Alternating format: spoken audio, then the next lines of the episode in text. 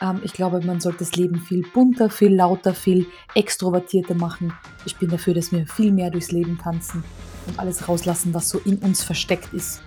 Da habe ich natürlich nichts dagegen und ich werde sogar versuchen herauszufinden, wie Anita Reidel das Leben noch bunter macht und noch mehr aus sich rauskommt und vielleicht tanzt sie ja sogar auch noch in anderen Situationen durchs Leben. Ob das so ist, erfährst du jetzt bei den Schraders 11 mit Anita Reidel.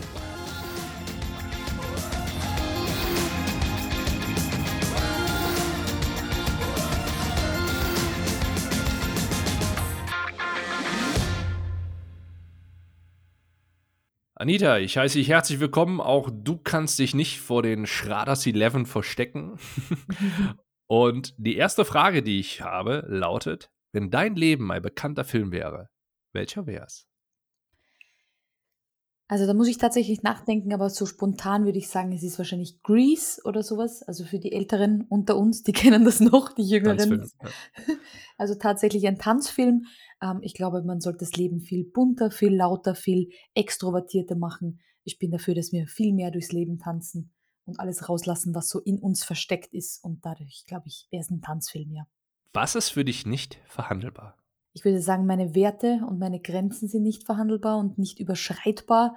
Ähm, das heißt, so Dinge, ähm, die gegen meine Werte sind, da gibt es nichts zu verhandeln, da gibt es diese nur zu respektieren. Ja, ich würde sagen, das ist es. Kennst du das Spiel Zwei Wahrheiten, eine Lüge?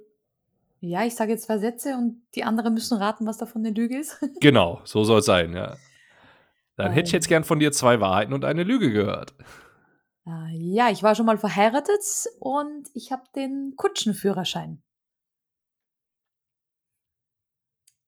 Mhm. Jetzt darfst du raten. Das, das dürfen die Zuhörer machen. Ich wollte die nur hören. Sehr gut. Was bereust du am meisten nicht getan zu haben?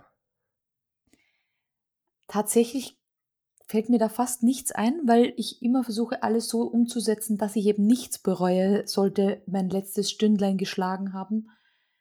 Ich glaube, dass ich meine Vielbegabung äh, nicht frühzeitig erkannt habe als etwas Großartiges, sondern dass ich mich da eher versteckt habe und mir dachte, ich bin ein Tausendsasser und ich muss mich irgendwie auf eines konzentrieren und seitdem ich aber weiß, ich kann mich auf alles konzentrieren, was ich geil finde, seitdem le lebt sich's viel, viel schöner, also vielleicht meine Vielbegabung schon von klein auf zu leben.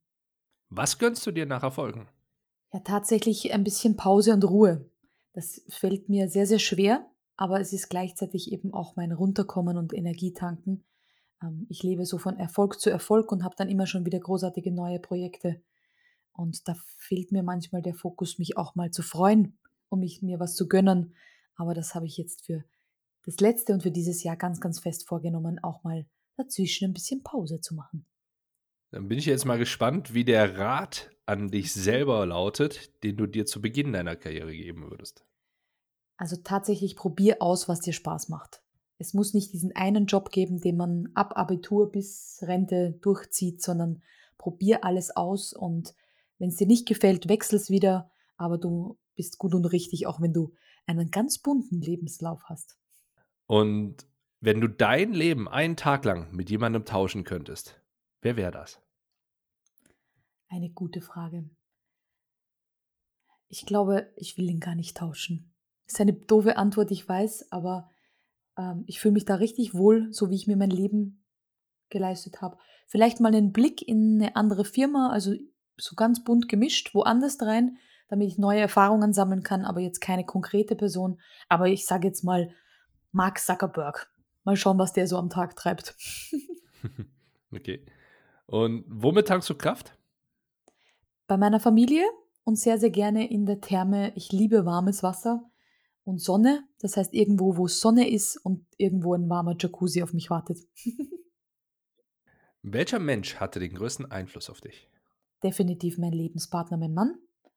Äh, der mich bald seit 20 Jahren begleitet und ja, der alles, wie ich so bin, so liebt und äh, mich immer größer machen lässt und mir immer mehr zutraut, als ich mir selbst zutraue. Also definitiv mein Lebenspartner, mein Mann.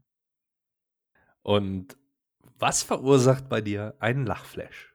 Ich glaube so, bei uns heißt das Hopperlas, also so Dinge, die einfach so passieren, ohne dass jemand zu Schaden kommt. Also ich bin nicht die, die lacht, wenn sich jemand wehtut, aber wenn so Dinge umkippen oder irgendwas passiert, wo ich sage, damit habe ich jetzt nicht gerechnet, ähm, definitiv das. Oder mein schnarchender Hund, der hat manchmal einen Gesichtsausdruck, da kann ich nicht widerstehen. okay. Wenn ein Kind dich fragt, was das Wichtigste beim Verhandeln ist, was antwortest du? Ich glaube, zu wissen, wo die Reise hingehen darf. Zu wissen, was bin ich bereit äh, nachzugeben, was bin ich nicht bereit ähm, in die Waagschale zu werfen und da auch standfest zu sein. Also schon vorab zu wissen, was habe ich für ein Ziel, wenn ich rausgehe aus der Verhandlung, was möchte ich erreicht haben. Gut, mein Ziel war hier heute elf coole Fragen zu stellen und darauf elf noch bessere Antworten zu kriegen. Die habe ich erhalten. Ich sage vielen Dank, Anita Reidel. Das hat mir sehr viel Spaß gemacht und ich wünsche dir viel Erfolg weiterhin. Und die letzten Worte gehören auch bei Schraders 11 wieder dir. Ja, vielen herzlichen Dank. Waren sehr, sehr coole Fragen von Schraders 11. Habe ich noch so gar nicht darüber nachgedacht. Haben mich ein bisschen aus der Komfortzone rausgeholt. Das fand ich großartig. Das mag ich.